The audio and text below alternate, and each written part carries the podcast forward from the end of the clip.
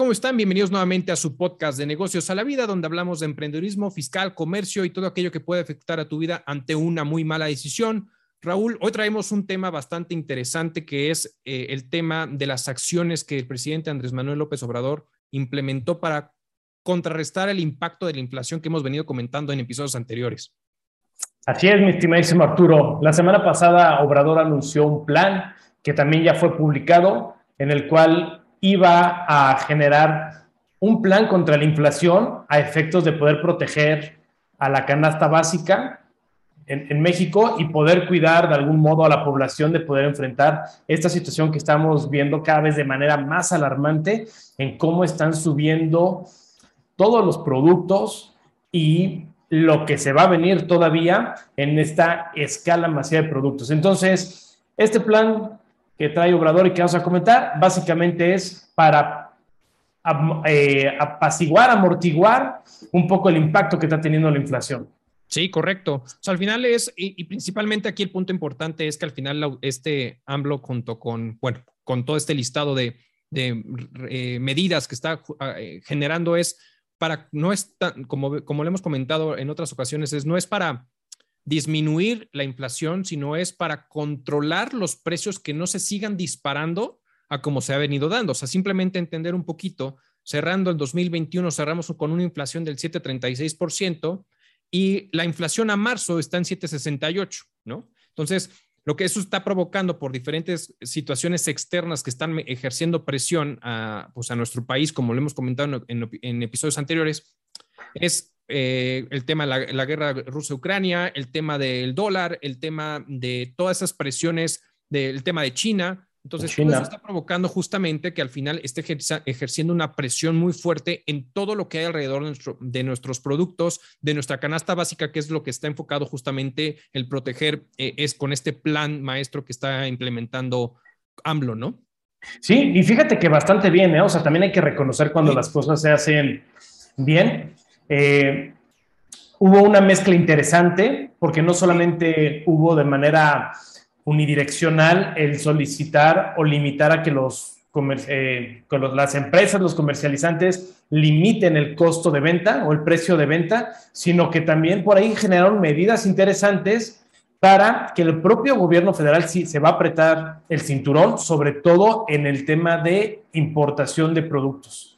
Traemos temas de reducción de aranceles, eliminación momentánea o suspensión de cuotas compensatorias para ciertos productos, van a reducir los costos del despacho aduanero, van a generar un despacho ágil en puertos marítimos. Entonces, digamos que, esta, que este plan que presentaron, creo que de manera general, no me quiero ir a tanto detalle ni ser tan optimista, pero de manera general, ha habido buena participación tanto del sector público como privado y ahora sí se está poniendo el cinturón el gobierno porque ahorita lo que necesitan es lana y de algún otro modo ellos también están considerando que se deben de, reducir ciertos costos para la importación de productos que puedan sostener la canasta básica y demás servicios relacionados al consumo general. Sí, correcto. La verdad es que creo que ha sido algo atinado, como bien lo mencionas. Incluso este, este José Medina Mora, que es el, presidente de la Coparmex a nivel federal, él, justamente comentaba y estaba a favor de toda esta implementación que está haciendo el gobierno, porque afortunadamente fue una mesa de trabajo entre el sector público y el sector privado para llegar a acuerdos, porque uno de los miedos, tú recordarás que cuando salió todo este, este comentario por parte de la autoridad, ya se venían comentarios de, oye, pues México va a controlar los precios, va a ser una Venezuela más, una Bolivia, etcétera. Y más bien lo que están haciendo, y creo que de manera atinada, como bien mencionas, fue justamente generar un plan para controlar los efectos de la inflación. O sea, el, el, punto aquí interesante con todo esto es darle, no dar, es poder controlar eso, porque al final es, aunque ha venido subiendo el salario mínimo de manera, de manera anual mucho más eh, fuerte que en los gobiernos anteriores, ya sea del PRI o del PAN, ¿no? Esto al final pudiera ser, eh, pudiera no ser suficiente contra el efecto de la propia inflación que está elevando, porque al final, aunque la inflación que yo te hable de un 7,36 es un 7,68%, pues esa es una inflación este, generalizada donde de manera particular simplemente existen, tenemos un, cliente que se dedica justamente al tema de abarrotes y nos dice que su, inflación desde el 2021 a la fecha ha incrementado un 35%. Entonces, pues es, es algo sumamente brutal respecto a este punto. Ahora, aquí el punto con esto es en qué posición también es donde se encuentra México, porque al final todo el efecto de la inflación está perjudicando a todo el mundo, como lo hemos venido comentando, pero la inflación justamente interanual eh, respecto a, 2022 en marzo, es decir, comparándolo contra 2021, toda la parte de Latinoamérica va a tener un impacto muy fuerte simplemente por el efecto de Venezuela, ¿no? Venezuela hace cuenta que trae una inflación eh, interanual del 284.4%, Argentina el 55.1%, Brasil el 11.3%, y México tiene un 7.45%, lo que implica el nivel más alto desde el 2001.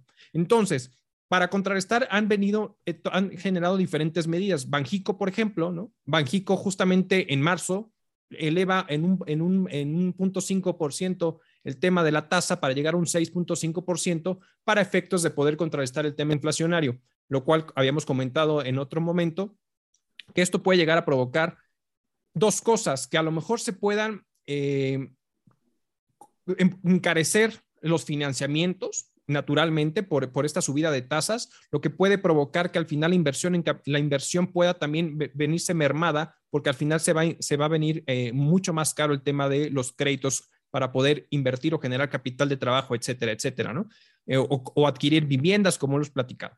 Ahora, aquí el punto es que también se estima que incluso la tasa ¿no? que, que, tiene Banjico pueda llegar a subir a un 7%, lo cual pues es, es, es, bastante, es bastante, bastante elevado. Entonces, al final con todo esto, pues sí se busca contrarrestar todo este impacto para poder garantizar de cierta forma con todas estas medidas que la canasta básica no tenga un valor más allá de 1.129 pesos, que es lo que están estipulando justamente con esta medida, ¿no? Sí, es correcto, es correcto. Y a partir de ahí hay puntos interesantes que hay que ir desmenuzando de este plan, porque así como tiene un, un, objeto, un objetivo muy benéfico para la población, también puede llegar a empezar a ver eh, impactos colaterales. Ahorita lo, lo, lo, detallamos, pero ojo, o sea, también creo que deben existir un poco más de, de control o, ¿cómo, ¿cómo, llamarlo? De complicidad de apoyo confirmación de esto de ciertos eslabones de la cadena productiva y de suministro. ¿no? Mira, por ejemplo, lo vamos a ir detallando.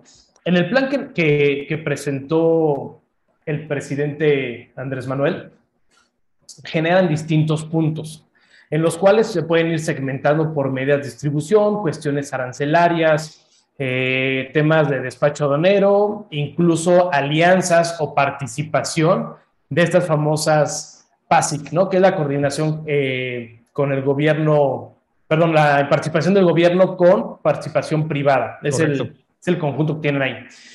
Pero mira, si nos vamos a, puntos interesantes para no aventarnos cada uno de ellos, sino irnos como a los más puntuales, uno de los que está trabajando el, el gobierno y se está comprometiendo algo que creo que va a ser interesante de empezar a ver, a hacer una medición y es la estabilización de precios de gasolina, el diésel, en referencia al gas LP y la electricidad.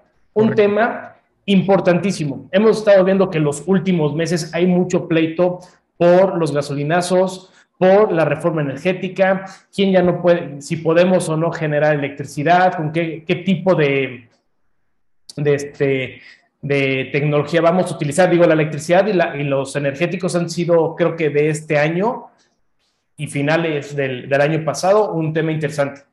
Pero con esta medida que está haciendo el, gobierno, se estima que el gobierno va a tener que hacer tanto aportación como dejar de generar un ingreso de 330 mil millones de pesos. Brutal. Es una suma brutal que se le está yendo al SAT prácticamente a Secretaría de Crédito Público, se le está yendo esa lana y no va a poder recaudar, por lo tanto, ¿qué va a pasar? ¿Cuáles van a empezar a ser las medidas o las acciones, bueno, los efectos colaterales que va a tener esta disposición. Por un lado, no sé tú cómo lo veas, pero va a decir, bueno, yo me aprieto el cinturón, no, yo voy a ayudar a estabilizarlo, pero por el otro lado necesito lana. Es que ese, este, ese es un punto importantísimo. ¿Y contra quién se van a ir? Es exactamente, porque justamente hay un punto fundamental. ¿De dónde, ¿De dónde va a venir estas presiones? Justamente de ese punto importante que bien mencionas, que creo que es algo importante. Sabemos que el diésel es súper importante para la industria maquilera, para toda la manufactura, para todo, todo porque es, es, el principal combustible que se utiliza, ¿no? Fuera de las gasolinas, para el tema terrestre, el tema eh, como tal, ¿no? Pero bueno, obviamente, este, este, este, este apretón de cinturón que va a tener justamente la Secretaría de Hacienda y Crédito Público, pues mucho va a ir en función de los famosos estímulos que se han estado presentando de, a través del IEPS para poder contrarrestar el impacto de esa subida de precios del combustible y, como tal en general gasolinas y diésel. Entonces, ante esa situación, podemos voltear a ver cuáles son las medidas colaterales que pueden llegar a existir. Yo necesito dinero. ¿Cuál, o sea, es, eso va a provocar meterle mucho más presión al presupuesto de egresos de la federación que tenemos contemplados para el 2022, porque está, es para contrarrestar, de, algún lado tiene que salir, si no, no hay forma. Entonces, vas a impactar. Por otro lado, tenemos el tren Maya, etcétera, etcétera. O sea, muchas medidas que están generándose que van a, van a generar presión ante el presupuesto de egresos. ¿Qué va a hacer el SAT? Sí, dime, dime, dime. No, no, no, adelante, porque exactamente iba, iba para ese punto. Justo, y entonces, eh, ¿qué va a hacer el SAT? Pues simplemente recientemente el SAT lanza su, incremental de qué fue lo que más incrementó su recaudación en ese trimestre y el porcentaje que ayudó a incrementar el base de recaudación fue la fiscalización, antes que otra cosa. ¿Qué quiere decir? Que entonces se va a poner mucho más agresivo en los actos de fiscalización por parte de la autoridad hacia los contribuyentes para poder recaudar más lana, ¿no? Exacto, exacto. Entonces, aquí, ¿qué va a pasar? El colateral lo va a terminar pagando la iniciativa privada, los, los, eh, las personas físicas con actividad empresarial, porque no sé si escuchaste este dato que está bastante interesante. Digo, no sé, no sé qué tan verídicas sean las, las cantidades, pero señalaron que el crecimiento que hubo de los adeudos fiscales que tienen los contribuyentes con el SAT fue de 142.6%, algo brutal correcto. Pero según esto, la jefa del SAT, Raquel Buenrostro, en enero, en el mes de enero, el SAT tenía registrada una cartera de 1.704.000 adeudos fiscales. Correcto. Que esto suma un billón 473 mil millones de pesos. Entonces estamos hablando que dentro de los adeudos que el SAT tiene detectado por los contribuyentes, hay un millón de millones de, pesos que se les debe al SAT. Pero ojo, esto, estos, este millón setecientos mil créditos a deudos fiscales que se tienen, representan ese billón. Y esta cifra fue considerada hasta enero 2022. Correcto. Y el mayor porcentaje de incremento en el adeudo por parte de los contribuyentes se presentó en el 2021. ¿A qué voy con estos datos, Arturo? Que al final estamos viendo que la gente está dejando de pagar impuestos. Claro. Ante un tema de una inflación, ante un tema de pandemia, ante un tema de cierre en muchas ocasiones de empresas de negocio. Y, que lo, y el SAT creo que no lo está visualizando así, de que muchas personas están dejando de pagar porque no hay dinero, no hay proyectos. Se le aumenta la cantidad pendiente que tiene el SAT por recaudar pero de manera paralela, ellos quieren dejar de recaudar estos 330 mil millones de pesos confiados en que van a recuperar esa cartera. Correcto. Ojo, y en esa cartera, justamente en esa cartera, para que la, nuestros, ah, eh, escuchas nuestro, y nuestros, eh, la gente que nos sigue, está detenido porque la principal razón es porque están en un, en un, en, una, en, un, tema de defensa, ¿no? Gran parte de los contribuyentes. Entonces, esa medida de defensa es que no se ha pagado todavía el SAT y por está detenido hasta en tanto se resuelva eh, la situación jurídica de cada uno de, las, de, los, de los créditos que están firmes. Ahora bien, Incluso por ahí, si no me equivoco, comentaron que de ese 100% de lo que se tiene, al parecer lo que van a poder realmente hacer firme y poder cobrar y que tienen como una prevista de poder ganar esos casos es en un 70-75%, si no me equivoco. Lo que implica que todavía hay una presión adicional porque podrías casi desechar un 25% o un 30% de la recaudación de esos créditos fiscales que están todavía, eh, se están siendo impugnados, ¿no? Entonces, eso, eso va a meter todavía mucho más presión. y dijiste algo muy interesante, porque al final es, que la gente está dejando de pagar, los contribuyentes están dejando de pagar, y no necesariamente los grandes contribuyentes, sino todos los demás contribuyentes. ¿Qué es lo que nos pasa en el tema de, los, de, la parte de servicios y comercio para todos aquellos que no son grandes contribuyentes? ¿Quién te pone presión para que no le subas precio? Las grandes empresas. Entonces, al final, a ti te incrementa todo, pero tú no puedes hacer un ajuste brutal porque te va a decir, pues ya no te compro. Y entonces empiezas a, empiezas a sangrar y para poder mantener el cliente, para poder mantener un flujo y algo tienes que restarle en tu flujo para poder salir adelante, que es lo que están haciendo los contribuyentes, es no te puedo pagar impuestos, lo siento, si es una obligación mía, lo sé y lo sé, y lo sé perfecto, pero no te estoy pudiendo pagar porque no me estoy, no estoy pudiendo salir eh, eh, librado de toda esta situación por los incrementos y no me están permitiendo igualar esos incrementos que yo tengo, ¿no? Claro, además que las empresas grandes generalmente se avientan términos de 60, 90, 120 días, ya que matan es al pequeño. Exacto. Entonces ahí el flujo mata. Pero bueno, eso es simplemente de una situación, de una propuesta dentro de este plan de, para disminuir la inflación. Ese, es el efecto colateral, ¿no? Llevamos nada más uno. Exacto. Entonces, de ahí puede haber varios. ¿Cuál otro te llamó la atención que hayas visto dentro de este plan? Fíjate que hay uno interesante que es el tema de buscar el incremento de la producción de maíz en México. Al final, el tema del grano de maíz es, de lo más importante porque es gran parte de la canasta básica que se forma a través del grano de maíz. Eh, sabemos que Ucrania es de los principales exportadores de maíz, de los grandes exportadores de maíz. Entonces, ¿qué busca México? Contrarrestar ese impacto por lo que está generando todas esas transacciones, las, las detenciones, etcétera. Y entonces lo que está apostando es la manera de y ojalá se pueda lograr el incremento de la producción del maíz en México. Y el punto es que se pueda llegar a implementar. Estamos viviendo cambios climáticos durísimos, donde, durísimos. donde el calor está brutalmente, donde no está lloviendo eh, y lo que se puede llegar a enfrentar justamente todo el, todo el tema eh, de agricultura. Y entonces puede llegar a generar un impacto. Eso se me parece algo bastante interesante, el que busquen justamente incrementar el tema del maíz junto con el tema de quitarle el tema de los aranceles a los fertilizantes, que también es parte de los principales exportadores de Ucrania, ¿no? También. de, los principales costos para la, producción agrícola. Exactamente, exactamente. Sí, esta parte de lo del maíz es interesante. Yo la verdad no sé, yo además lo dejo como, como, como comentario al aire.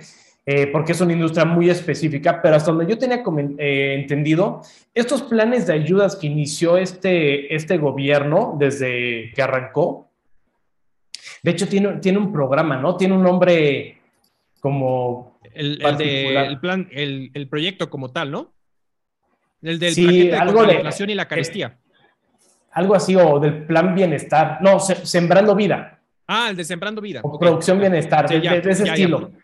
Parte de lo que le, daban a los, a los, este, a las personas del campo, sí era dinero, pero ojo, el tema del campo tiene muchas más complicaciones que solamente dar dinero. Traemos, bien dijiste, cambio climático, este, se está generando monocultivo este, por todos los cambios y por el desgaste de tierras, se requiere tecnología, se requiere equipo, o sea, son muchas cosas que el campo se debe de estar, eh, se le debe de dar y se le debe atender para que pueda producir y, podamos abastecer la industria nacional.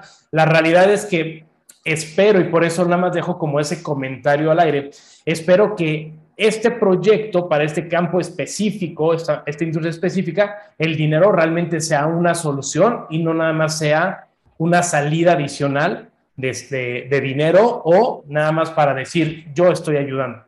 Sí, o sea, que no se comentan en dádivas, ¿no? O sea, al final es... Exacto. Exacto. Exactamente, o sea, ese es un, un tema, la, la, agricultura, ¿no? Y ya, que ya lo veíamos viniendo, ¿no? No solamente es de, esta, de, este, de, este, sexenio, es anterior, pero bueno, ojalá que, que realmente pueda, pueda servir, porque otras medidas que pudieron haber sido es eliminar aranceles, generar cupos para la importación o alguna otra medida también que pueda ayudar al abasto y no solamente confiando en la, en la entrega de dinero a la agricultura, que puede salir muy bien el apoyar a ese sector económico con, dinero, con economía, ¿no? Inyectándole. Pero no significa que porque le vamos a dar dinero a alguien que ha estado en el campo, que le ha pasado mal los últimos 12 meses, pueda con ese dinero poder recuperar todo y salir avante para abastecer el comercio este, nacional. Correcto. Sí, no, estoy completamente de acuerdo contigo. Ojalá y se pudiera hacer algo bien con, con esta situación y que se dé perfectamente como tal, ¿no? Ahora bien, creo que uno de los puntos también que considero que van como mezclados es el tema logístico, donde sabes que al final el tema de las carreteras, entonces dentro del plan es pues seguridad en las carreteras, ¿no? O sea, es decir, generar mayor, eh, que la Guardia Nacional esté, mayor, esté más presente justamente en carreteras, el control mismo de las carreteras y lo más importante que seguramente aquellos eh, que se dedican al tema de la distribución de productos básicos, bueno, que la extensión de la omisión de la carta aporte por lo menos hasta el primero de octubre de 2022 y que puede ser y se puede prorrogar dependiendo de la situación, ¿no? Pero son de los asuntos que están generando, porque el tema de la inseguridad en México está cada vez creciendo eh, mucho más. Muchísimo, muchísimo. Entonces, eh, el tema, el tema de poder garantizar el tema de la seguridad de las carreteras, pues, creo que es un tema fundamental, porque al final es, eso encarece, o sea, si, si me roban el camión, si me roban la mercancía, si me asaltan, las, las, las famosas dádivas a, a los policías, etcétera, ¿no? Entonces, todo eso encarece definitivamente eh, pues el, valor del producto, porque es parte de los costos fijos que se vuelven en esas transacciones como tal, ¿no? Sí, es correcto, es correcto. Y, y, sobre esta, esta misma eh, parte logística que comentas, generan distintas acciones, ¿no? Por un lado, está lo de la carta aporte. Quita un dolor de cabeza, quita gastos administrativos. Correcto. No haber incremento en el tema de las casetas, ¿no? Ya, ya Capufe ya dijo no va a haber un incremento, este, vamos a, mantener las tasas por los, por los próximos, este, por el próximo año, al menos así lo manifestó que durante 2022. Exacto. Van a hacer agilización en el despacho aduanero, van a, van a disminuir los costos de la, de la operación. Entonces, digamos que se va, perdón, en, la parte de la, del despacho aduanero de carga en, los puertos marítimos también lo van a hacer mucho más eh, expedito. Entonces, y generaron distintas acciones que va a permitir que ese flujo, flujo de productos, tanto de importación nacionales, tenga un costo menor y por ende, cuando llega al, al mercado, cuando llega al punto de venta al consumidor, pueda tener un costo menor o más bien no tan inflado. Pero exactamente quería llegar aquí a este, al punto en donde te comentaba en un inicio que sería bueno que hubiera, y no lo sé si hay al día de hoy, ¿eh? ya, tú, si tú lo has escuchado me, corregirás, pero que también existan otros actores en los cuales se comprometan con la no subida de precios. Y estoy hablando de tema de la venta final. Estamos hablando mercados, estamos hablando tiendas de autoservicio, ya sean eh, minoristas o mayoristas como un Walmart o un Costco, la Comer, Sam's, etcétera. Porque si está haciendo todo este plan en la cual desde el productor están disminuyendo, bloqueando la alza de precios, están disminuyendo toda la, cadena de suministro para ahorrar tiempo y costo, pero llega a este último punto de venta y resulta que ellos le aumentan conforme la demanda, que lo vimos en la pandemia. Sí, claro. Cuando vimos la pandemia, se pasaron de, de, lanza estos güeyes, porque de repente los precios subían muchísimo conforme a la demanda. Y veías que un día, no sé, por decir algo, el huevo te costaba 60 pesos y a la semana ya te costaba 40. Y luego volvías ahí y ya te costaba 50. Entonces, creo que esta última fila, este último eslabón para que es la venta final, debería de haber también un compromiso para no el alza del producto. Correcto. Pero no sé si ya alguien se haya manifestado. Pues mira, de entrada, de entrada Walmart se, se sumó al plan. O sea, Walmart sí se subió al plan para justamente buscar garantizar los precios fijos de aquellos productos que, o sea, de aquellos productos que de cierta manera garantizan el mismo, el, mismo valor. Como por ejemplo el osito bimbo. El osito bimbo dijo, no voy a subir precio durante los próximos seis meses. Este, en mi pan blanco, por ejemplo, ¿no? Y, Telmex y Telcel, por ejemplo, también se sumaron. De hecho, por ahí a muchos les llegó seguramente un comunicado de Telmex diciendo que no iba a subir precios, etcétera, etcétera. Digo, al Telmex y Telcel lo único que les falta es regular su tema de sindicato para estar viendo estos robos de, de cables y de fibra óptica, pero eso es un tema interno que está pasando Telmex, aunque no lo quiera admitir, por todo el tema sindicato, ¿no? Pero eso es otra cosa. Este, pero bueno, o sea, por ejemplo, ahorita, entonces lo que espera justamente el presidente con toda esta situación es que sí existe, la iniciativa privada se esté sumando a este proyecto y de entrada los que sí sé que es mm, eh, Bimbo y Walmart sí dijeron, y Telmex y Telcel sí levantaron la mano y dijeron, sí le entramos sin problema, ¿no? Perfecto, qué bueno. Y ojalá que se sigan sumando, ¿eh? Digo, al final es por bien, el bienestar del consumidor. Exacto. Por tratar de regularizar esta situación. Oye, Arturo, ¿qué otra, ¿qué otra cosa interesante traemos de este plan? Pues de este plan, eh, pues yo, yo diría que, híjole, pues eh, creo que desde mi punto, creo que son como los, los puntos más importantes que por lo menos yo traigo para compartir. Eh, que al final, uno de los puntos que creo que bien lo dijiste hace ratito es el tema del despacho aduanero, que busquen agilizar, porque a veces nos hemos, y tú lo has vivido, tú lo vives muy seguido, con todos los clientes en el tema de comercio exterior, cómo los despachos han ido alargando el tema de estar despachando productos y todo este tipo de situaciones, seguramente por el reciente cambio que hubo ahí de, dejarle a la, a, la, nueva entidad que se, que se creó para quitárselo al SAT, ¿no? Entonces, este, pero, pero bueno, ojalá y sí se pueda agilizar esos, esos procesos y, listo, ¿no? Tú no sé si algo más que quieras comentar. No, básicamente esos son los puntos. Digo, sabemos que traemos una lista conforme a la canasta básica de puntos. son 16 puntos de los cuales te dicen, oye, estos productos, alimentos e insumos son los que vamos a proteger. Además, trae un tema de eh, el fortalecimiento para el programa Basto de Biconsa y Liconza, que hablamos de leche, pero forma parte de la canasta básica, ¿no? Es correcto. Entonces, no, por mi parte tampoco creo que son los puntos eh, medulares o más allá del control de, alimentos específicos. Va a ser interesante. A mí lo único que me preocupa es el tema de la recaudación. El SAT va a buscar por dónde sacar el dinero. Entonces, como lo hemos hablado en otros capítulos, yo creo que este año, incluso 2023, para las elecciones va a ser de una brutal, brutal, recaudación. Así es. No, yo también creo con eso. Pues bueno, pues veremos cómo se desarrolla ojalá este plan, que creo que ahí sí yo estoy a favor de, este, de este plan. Eh, el único tema es esos bemoles que justamente la presión que puede ejercer en el, tema de presupuesto de, de, egresos de la federación. Pero bueno, fuera de eso, creo que es un, es un proyecto interesante. Veremos cómo se desenvuelve. Ojalá, ojalá y rinda frutos como deba, ¿no? Exacto. Pero bueno, pues muchísimas gracias a todos por seguirnos en este nuevo, en este episodio. Muchas gracias por acompañarnos durante todo este tiempo. Si ya saben, estamos en todas las plataformas de audio, denle cinco estrellitas, estamos en YouTube, suscríbase y denle la campanita si no se da cuenta que no está suscrito todavía, no sea malo, suscríbase y comparta. Hasta Nos vemos a la próxima. Luego. Adiós.